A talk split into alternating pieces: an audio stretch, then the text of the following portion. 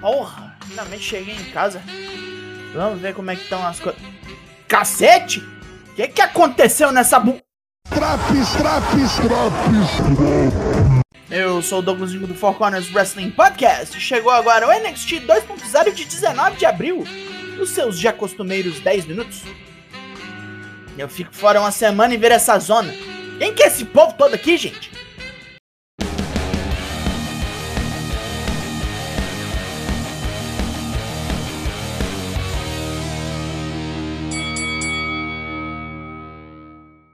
Depois de um recap da Gauntlet Match de semana passada, onde os irmãos Creed mataram geral só para serem mortos pela Pretty Deadly, Joe Gacy surge e interrompe o recap várias vezes para nos contar que tem coisas em mente para infernizar Braun Breaker hoje. Que sacrifícios o campeão da NXT está disposto a fazer para recuperar o anel de Hall of Fame do seu pai?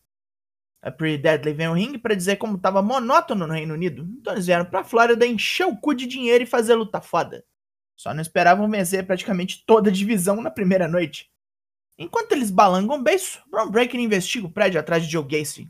Os Grizzled Young Veterans já chegam no ringside berrando para os Michês pararem de putaria, porque não foram convidados para Gauntlet Match ou teriam vencido.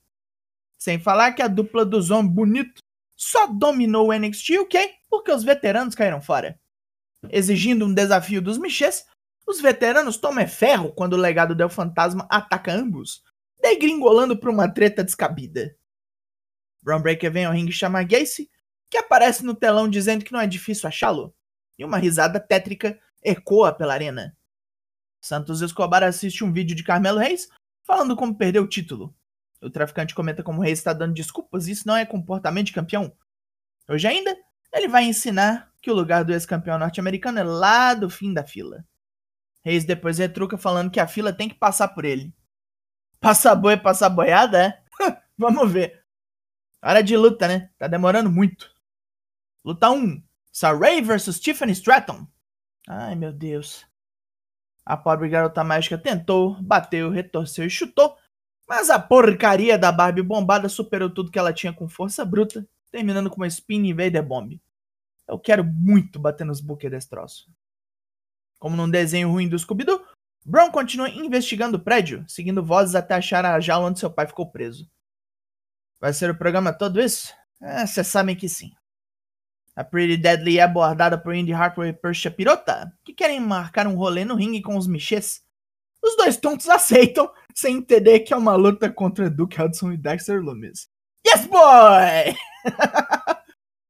Antes da próxima luta, Grayson Waller é entrevistado, dizendo que Sanga foi demitido por ferrar tudo semana passada. Deixou passar sua única chance de ser famoso. Andrew Chase vem para falar qualquer bosta e é interrompido pelo bigodudo, que corre loucamente atrás do ex-patrão até o ringue. Negociação direta entre patrão e empregado, né? luta 2: Grayson Waller vs Sanga. O indiano taca o Waller pra tudo que é lado, estoura de porrada, mas um vacilinho dele dá chance pro australiano bater o coisa de cara no ring post e emendar o seu Rolling Stunner logo em seguida. Mais uma derrota pro proletariado. Cora Jade está mais do que decepcionado com Natália, que lhe sentou a porrada semana passada.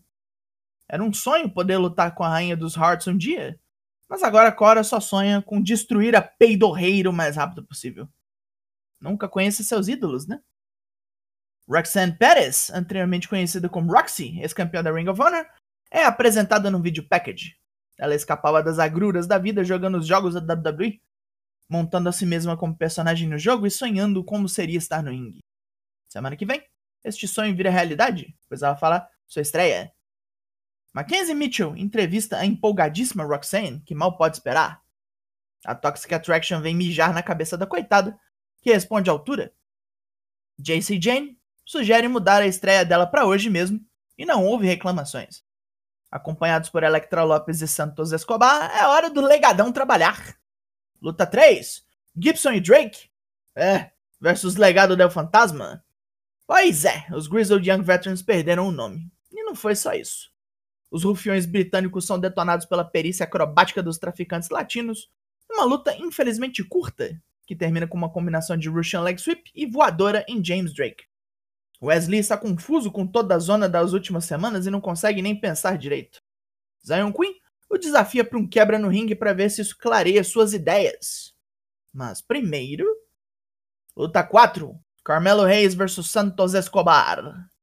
O traficante vem forte e obtém vantagem durante grande parte do combate, mostrando para esse campeão norte-americano como é que a banda toca. Depois de um splash para fora do ringue, Escobar tem a luta ganha, mas é pego por mafiosos. Mafiosos! Que o espancam e deixam ele prontinho para tomar um top rope X-Kick e morrer. Puta que pariu, pelo amor de Deus. Ridículo. Depois da luta, Cameron Grimes vem parabenizar Reis, mas dando aquela alfinetadinha de leve, pois o ex-campeão nem quis falar com o Cavernícola cara a cara desde a derrota. Mas tem uma vaga para ele no especial Spring Breaking em duas semanas. Reis prefere lutar agora e é acossado por Solo Sikoa, que lhe enfia porrada e aponta para Grimes dizendo que é o próximo. Virou Triple Threat. Brown ainda está caçando o coach do horror e chega numa sala que mais parece ser a base de Gacy Harland. O Coisa aparece num espelho atrás de Brown e some. Tem como resolver isso logo, não?